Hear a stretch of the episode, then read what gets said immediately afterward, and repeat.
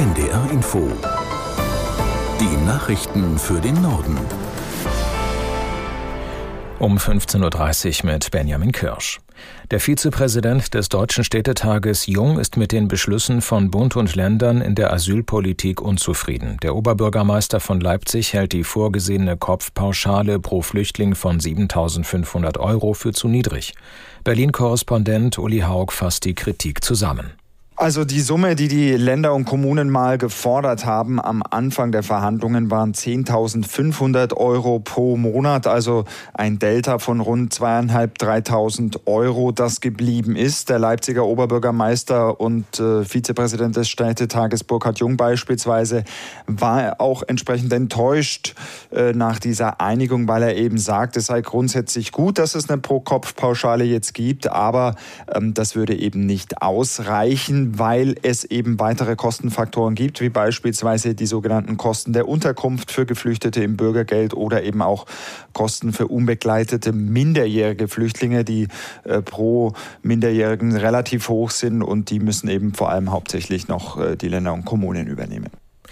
Ein weiteres großes Thema bei dem Bund-Länder-Treffen war das Deutschland-Ticket. Kanzler Scholz und die Regierungschefs und Chefinnen der Länder haben beschlossen, dass das Ticket auch im kommenden Jahr es geben wird. Unklar ist aber weiter, wie es in Zukunft finanziert werden soll. Aus Berlin Kai Clement.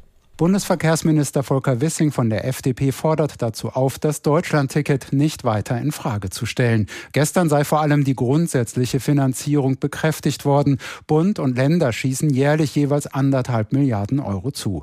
Wissings Fazit, das Ticket ist eine Revolution im ÖPNV. Oliver Krischer, grüner Verkehrsminister aus NRW und Vorsitzender der Verkehrsministerkonferenz, findet die Ergebnisse nicht ganz so beeindruckend.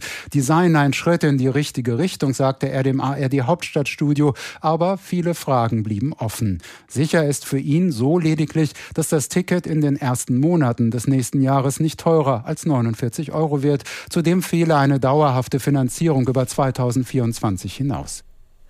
Nach Angaben von Außenministerin Baerbock haben mehr als 30 weitere Deutsche den Gazastreifen verlassen. Insgesamt sind damit jetzt mehr als 50 deutsche Staatsangehörige aus dem Gebiet ausgereist. Baerbock warb bei ihrer Ankunft zum Treffen der G7 Außenminister in Japan erneut für Feuerpausen im Gazastreifen. Die Menschen in dem Palästinensergebiet benötigten Wasser, Brot und medizinische Versorgung. Baerbock hat nach eigener Aussage in den vergangenen Tagen Gespräche mit unterschiedlichen Partnern geführt, wie sich solche zeitlich und örtlich begrenzten Feuerpausen machen lassen. Der Bundesbeauftragte für den Kampf gegen den Antisemitismus Klein beobachtet einen deutlich gestiegenen Judenhass in Deutschland.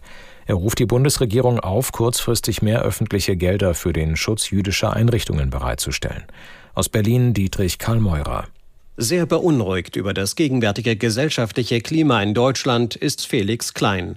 Bei der Vorstellung des Lagebilds Antisemitismus sagt er, seit einem Monat sei der Judenhass auf einem seit Jahrzehnten nicht mehr dagewesenen Niveau. Klein spricht von mindestens 2000 Straftaten im Zusammenhang mit dem Nahostkonflikt, die das Bundeskriminalamt seit dem 7. Oktober gezählt hat. Antisemitische Hetze, Beschmieren von Häusern jüdischer Familien mit Davidsternen und auch der Versuch, Brandsätze auf ein jüdisches Gemeindezentrum zu werfen. Schwerstkranke haben keinen Anspruch darauf, das Mittel Natriumpentobarbital zum Suizid erlangen zu dürfen. Das Bundesverwaltungsgericht wies eine Klage zweier schwerkranker Männer zurück. Nach Ansicht des Gerichts ist das im Betäubungsmittelgesetz festgeschriebene Verbot der Weitergabe vereinbar mit dem Recht auf ein selbstbestimmtes Sterben. Es gebe ausreichend andere Möglichkeiten, sein Leben medizinisch begleitet zu beenden.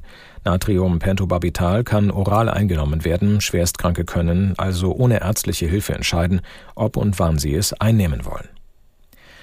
Bundesforschungsministerin Stark-Watzinger hat heute in Berlin einen Aktionsplan für künstliche Intelligenz vorgestellt. Damit soll unter anderem die Forschungsbasis in Deutschland gestärkt und die nötige Infrastruktur ausgebaut werden.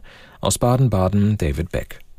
Außerdem soll der Zugang zu Supercomputern für Forschende verbessert werden. Auch in der Bildung müsse mehr KI eingesetzt werden. Einerseits, um die Kompetenzen im Umgang mit der Technologie zu stärken und andererseits, um das Bildungssystem an KI anzupassen. Als letzten Punkt nannte Stark-Watzinger, dass KI-Forschung schneller in die Anwendung finden und so zu wirtschaftlichem Wachstum führen müsse. Die Bildungs- und Forschungsministerin gestand ein, dass aus Deutschland bisher nur wenige wirtschaftliche Erfolge im Bereich KI zu verzeichnen sind. KI sei die Schlüsseltechnologie des 21. Jahrhunderts, so Stark-Watzinger. Die Spieler in der deutschen Eishockey-Liga müssen ab 2024 einen schnittfesten Hals- und Nackenschutz tragen. Das haben die Sportdirektoren der 14 Clubs einstimmig beschlossen, wie DEL mitteilte. Bisher mussten nur U18-Spieler einen solchen Halsschutz tragen. Damit reagiert die deutsche Eishockeyliga auf den tragischen Tod des früheren Augsburg-Profis Johnson. Der 29-Jährige war Ende Oktober während eines Spiels von einem Schlittschuh eines Gegenspielers am Hals getroffen worden. Er starb kurze Zeit später im Krankenhaus. Das waren die Nachrichten.